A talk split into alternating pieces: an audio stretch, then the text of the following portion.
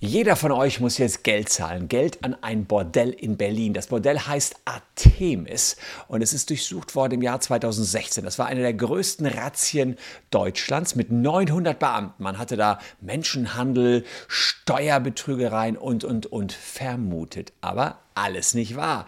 Der Staatsanwalt hatte zu früh ausposaunt, dass das Verbrecher sind da im Artemis und jetzt soll der Staat dafür aufkommen. Besser gesagt, das Land Berlin soll 100.000 Euro zahlen und damit, naja, der arme Steuerzahler. Wieso ein Bordell 100.000 Euro von euch bekommen soll und was ein, naja, vielleicht etwas zu schnell agierender Staatsanwalt da für eine Rolle spielt, zeige ich euch in diesem Video.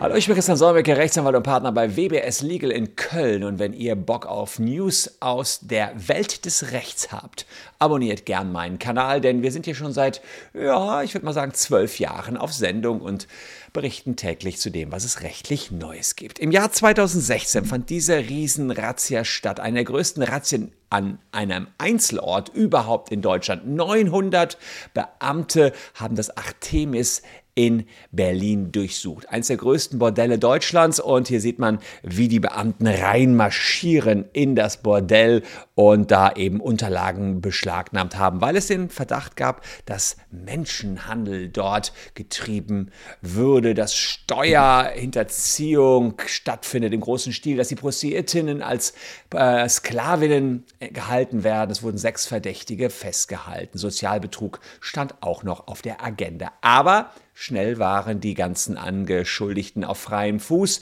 denn das Landgericht Berlin lehnte die Haft ab und am Ende sogar die Eröffnung des Hauptsachverfahrens. Riesenblamage für die Staatsanwaltschaft. Das muss man sicherlich sagen, wenn man so ein Fass aufmacht, sollte man sich schon sehr, sehr sicher sein. Es wurde dann ähm, bestätigt zwar, dass in der Vergangenheit Frauen zur Arbeit in dem Bordell gezwungen worden sind, allerdings nicht vom Bordellbetreiber, der nur eben die Fläche bereitstellt, sondern von Dritten. Also ähm, von entsprechenden Zuhältern, wenn man das so sagen kann, auch bezogen auf diese Frauen, die dann zur Arbeit gezwungen wurden. Allerdings war die Razzia natürlich begleitet von einem riesigen Presseaufgebot. Und im Rahmen dieser Pressemitteilungen hat sich der leitende Oberstaatsanwalt sehr reißerisch über das Bordell geäußert, hat sich sehr weit aus dem Fenster gelehnt. Er hat gesagt, hier gibt es den Verdacht zu Verbindungen zur organisierten Kriminalität, zu den Hells Angels. Ähm, aber da gab es nie einen Verdacht zu zu den Hells Angels und da ist auch nie ermittelt worden in diesem Verdacht. Also ein Staatsanwalt hat, muss man sagen, den Mund relativ weit vollgenommen und hat sich zu einem Zeitpunkt aus dem Fenster gelehnt, als die Ermittlungen noch im vollen Gange waren. Für mich völlig unnötig, warum man so früh hier schon solche Behauptungen äh, in den Raum stellen sollte. Man hat den Modellbetreiber mit Al Capone verglichen. Al Capone kennt ihr den berüchtigsten Verbrecher der USA aus den 20er Jahren. Der ist äh, verbunden mit Glücksspiel, Prostitution, Schutzgelderpressung, illegalem Alkoholverkauf auf und, und, und. Vielleicht habt ihr den gleichnamigen Film gesehen und da geht es um massive Straftaten. Also nicht gerade ein schöner Name, mit dem man verglichen werden will, aber der Oberstaatsanwalt hat den Bordellbetreiber mit Al Capone verglichen. Jetzt die Rolle rückwärts. Der Modellbetreiber hat sich gewehrt und gesagt, das lasse ich nicht mit mir machen. Ich bin ein sauberer Laden ich habe mir hier gar nichts zu Schulden kommen lassen. Und wo das hinführte, zeige ich euch gleich. Wer sich aber wohl was hat zu Schulden kommen lassen, ist Facebook. Und neuerdings, liebe Leute, nicht nur Facebook, sondern auch dieser. Über diesen Link, den ihr seht, kommt ihr erstens zum Check, ob ihr vom Facebook-Datenleck betroffen seid. Und wenn ihr nicht betroffen seid, könnt ihr danach direkt checken, ob ihr vom dieser Datenleck betroffen seid. Denn drei Millionen Deutsche sind vom dieser Datenleck betroffen. Und fast jeder, der Vodafone hat, ist dieser Kunde, teilweise ohne es zu wissen. Checkt's mal aus, Leute. Dauert nur fünf Sekunden. Kunden. Das ist wirklich ein riesen neues Datenleck. Ich mache dazu bald auch ein eigenes Video und wir haben schon echt hunderte Mandanten jetzt auch rund zum dieser Datenleck. Es geht also in die nächste Runde. Auch da wieder 1000 Euro versuchen wir geltend zu machen. Der Modellbetreiber, der sagte hier, liebes Land Berlin, das ist eine fehlerhafte mediale Darstellung. Ich möchte 200.000 Euro haben vom Oberstaatsanwalt, der hier sehr früh an die Öffentlichkeit gegangen ist. Er sagt, meine Ehre wird verletzt, meine Menschenwürde und auch meine Handlungsfreiheit. In der ersten Instanz hat er verloren und der Staatsanwalt ähm, hat bestätigt bekommen, dass sein Handel korrekt war. Aber der Bordellbetreiber ist weitergegangen in die zweite Instanz. Und dann ist krass, wie der Staatsanwalt sich verteidigt hat. Er hat gesagt, naja, Bordellbetreiber haben teilweise Vorstrafen, der Ehe hatte schon Vorstrafen. Es gibt auch Verbindungen im weitesten Sinne ins Rockermilieu, nicht unbedingt zu den Hells Angels, aber ins Rockermilieu. Rocker haben keinen guten Ruf in der Gesellschaft und damit hat auch der Bordellbetreiber keinen guten Ruf und wer keinen guten Ruf hat, kann seinen Ruf nicht verlieren. Das fände ich von einem Staatsanwalt schon eine gewagte, sehr gewagte Argumentation und deswegen wäre der Angriff auf die Ehre des Bordellbetreibers von vornherein ausgeschlossen. Er kann also sagen, sagt der Oberstaatsanwalt über den Bordellbetreiber, was er will, kein Angriff auf die Ehre. Allerdings hat er dabei leider übersehen, dass der persönliche Ehrschutz im Grundgesetz verankert ist und man jetzt nicht sagen kann, so, weil du dich mit Hells Angels oder war ja nicht mehr Hells Angels, mit irgendwelchen Rockern abgibst, sind die Grundrechte jetzt mal beiseite geschoben.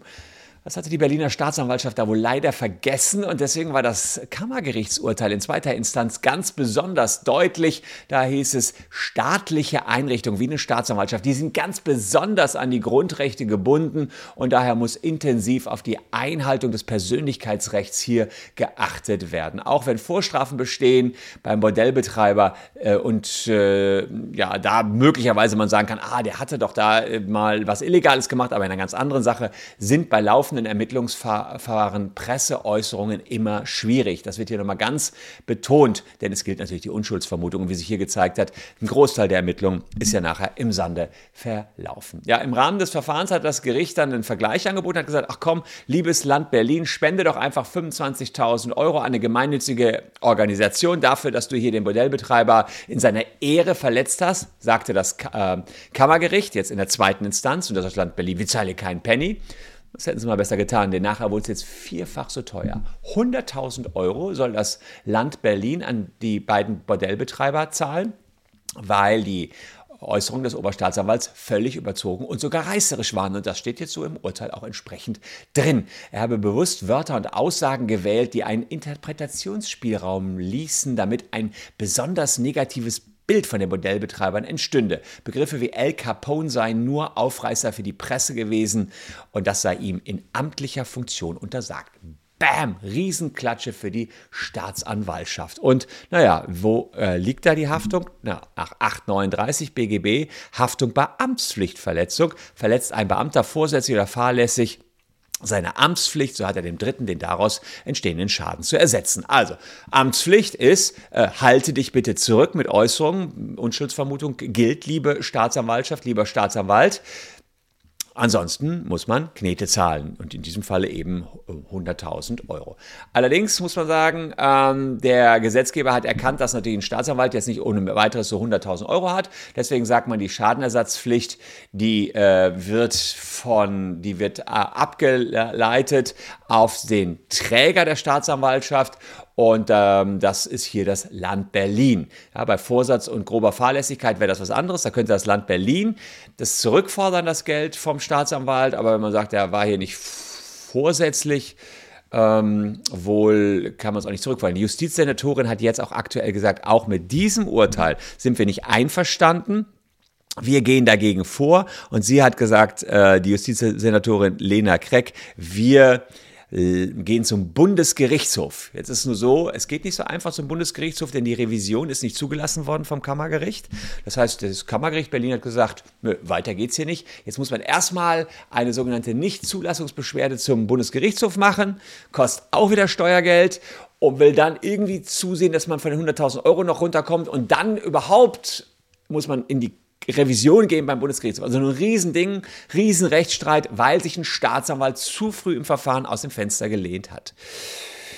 Ja, und sowas gab es schon in anderen Verfahren. Im Falle Metzelda gab es das auch schon mal, hat die Staatsanwaltschaft sehr früh eins drauf bekommen. Nachher stellte sich dann zwar der Verdacht als richtig raus, aber hier eben nicht.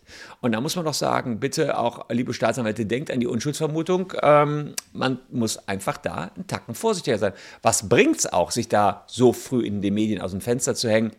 Nichts als Ärger und jetzt 100.000 Euro, die wir Steuerzahler an Bordell zahlen müssen. Bin gespannt, wie es weitergeht. Ich halte euch da auf jeden Fall auf dem Laufenden. Wenn ihr es auch wissen wollt, lasst ein Abo da. Wir sehen uns morgen an gleicher Stelle schon wieder. Bleibt gesund, liebe Leute. Tschüss und bis dahin.